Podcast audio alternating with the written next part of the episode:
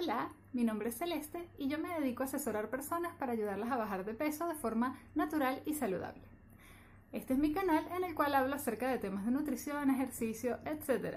Y la idea es poder darte todas las herramientas que necesitas para poder comer cada vez de forma más saludable. El tema de hoy tiene que ver con algo que seguramente a todos nos ha pasado alguna vez. ¿Te ha pasado que de repente hay alimentos que cuando eras niña te gustaban o no te gustaban y ahora eso cambió? Tal vez no comías aceitunas y ahora te encantan las aceitunas o cualquier otro alimento que puedas pensar. ¿Por qué pasa esto? ¿Por qué de repente cambia nuestro sentido del gusto? ¿Por qué hay alimentos que nos gustan y por qué hay alimentos que no? Ese es el tema de hoy.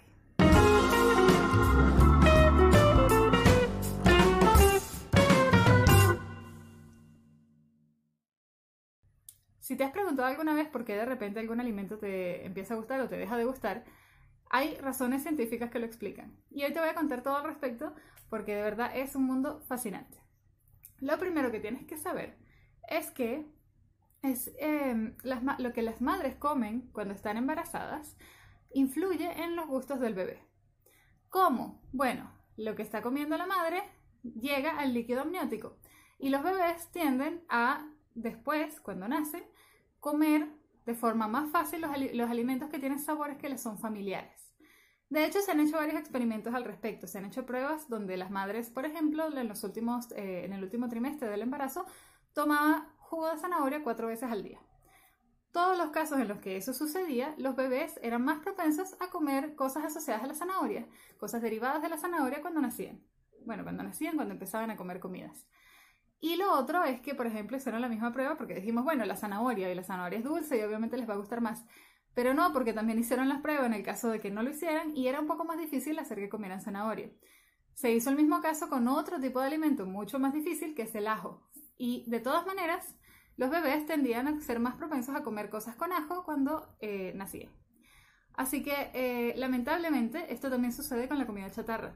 Si la madre come mucha comida chatarra durante el embarazo, los niños van a verse también más eh, propensos a comer comidas más grasosas y comidas menos saludables. De modo que esa es una primera etapa que influye mucho en los gustos y en la formación. Afortunadamente no es la única. Si eh, tú tenías todos estos gustos cuando naciste, de todas maneras hay otros factores que influyen. Así que te voy a contar un poco sobre estos para que también puedas entender cómo han sido estos cambios dentro de ti. Lo primero es que hay una razón evolutiva por la cual tenemos más interés en comer comidas más azucaradas, más dulces, más grasosas. Y tiene que ver con la supervivencia. Nosotros eh, necesariamente buscábamos, cuando en la época en la que la comida no estaba en todos lados, buscábamos alimentos que fueran más calóricos y que nos permitieran sobrevivir durante más tiempo. Y los alimentos más calóricos tienden a ser alimentos dulces y o alimentos muy grasosos. Así que eso quedó inscrito de alguna forma en nuestro cuerpo y por eso también tendemos a buscar más ese tipo de alimentos, nos gustan más, eso, eso es como más generalizado. Los alimentos que son más difíciles son los alimentos que son más amargos. Y hay una explicación también para esto. Esa es, digamos, la tercera etapa de la explicación. Resulta que cuando nacemos tenemos una cantidad de papilas gustativas muy grande. Y a medida que vamos cumpliendo años y va pasando el tiempo, vamos perdiendo bastante de esas papilas gustativas. Lo que lleva a que los sabores los sentimos menos intensos. Por esto es que los niños son mucho más sensibles a los sabores y, por ejemplo, no les gustan muchas cosas que tienen sabores más fuertes, como algunos vegetales, por ejemplo. Pero a medida que pasa el tiempo y vamos perdiendo esas papilas gustativas, ese sabor amargo no lo sentimos tan fuerte, incluso le llegamos a encontrar el gusto. Entonces, por eso es que de adultos nos gustan algunos alimentos que de niños no nos gustaban. efectivamente, el paladar va cambiando con el tiempo. Así que si hay algo que no te gustaba, pruébalo de nuevo, dale una oportunidad y vamos a ver qué tal. Otra cosa que tienes que saber es que está comprobado que muchos de los casos en los que hay un alimento que no te gusta es un tema de exposición a ese alimento. Entonces, si tú no estás acostumbrado a un alimento y no es un alimento dulce o grasoso, probablemente te va a costar más incorporarlo dentro de tu alimentación. Pero hay un número, hay un número que indica la cantidad de veces que debes estar expuesto a ese alimento para que tu cuerpo lo, digamos, se acostumbre al sabor y le empiece a gustar. Este número es de 10 a 15 veces.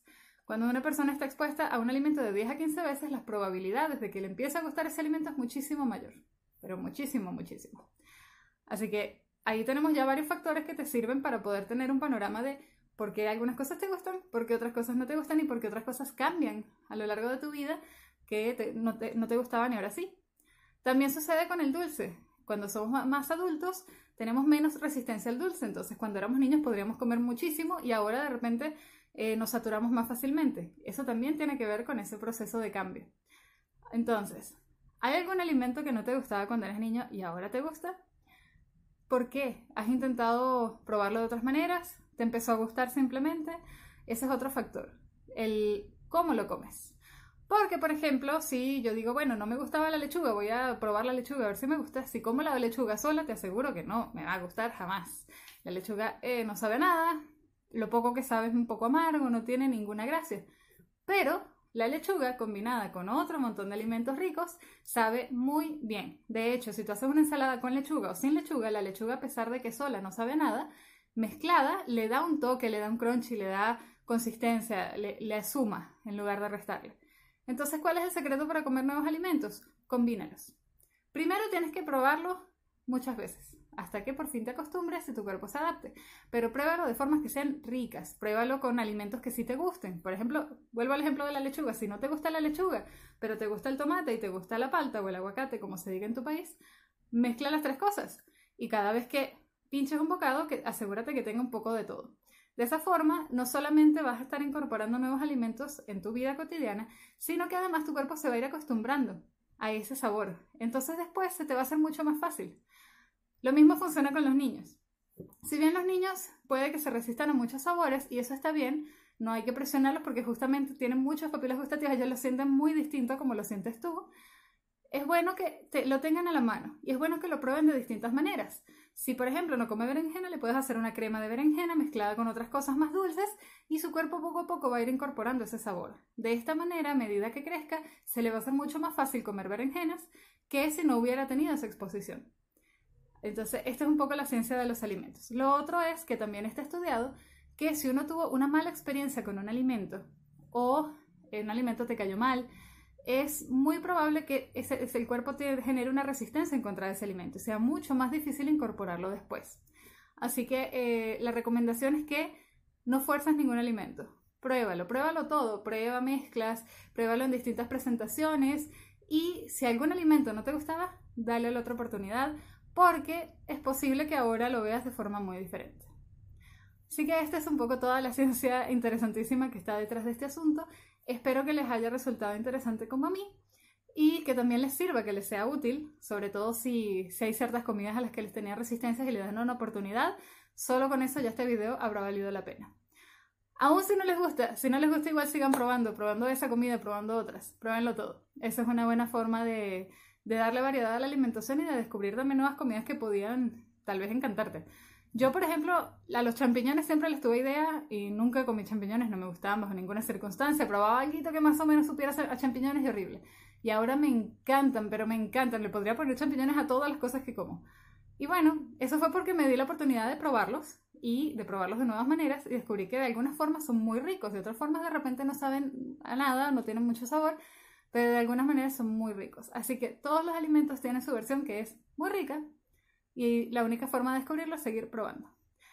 Así que bueno, vamos llegando al final de este video. Yo eh, espero seguir conversando con ustedes. Suelo subir esto semana a semana. La semana pasada no pude subir videos, pero en general todas las semanas estoy dándoles nuevo contenido.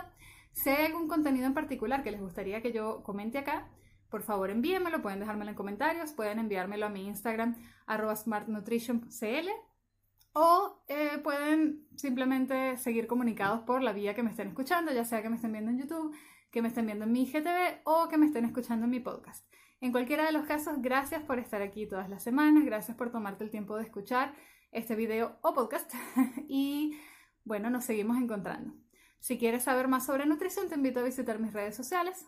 Todas están en, smart, en arroba smartnutritioncl eh, y bueno, o sea, el link, el link tree está ahí, así que ahí lo pueden encontrar todas las maneras de comunicarse conmigo y eh, de poder también tener más información, motivación, tips, recetas, etcétera, acerca de temas de nutrición. Así que bueno, nos vemos pronto, un abrazo y hasta luego.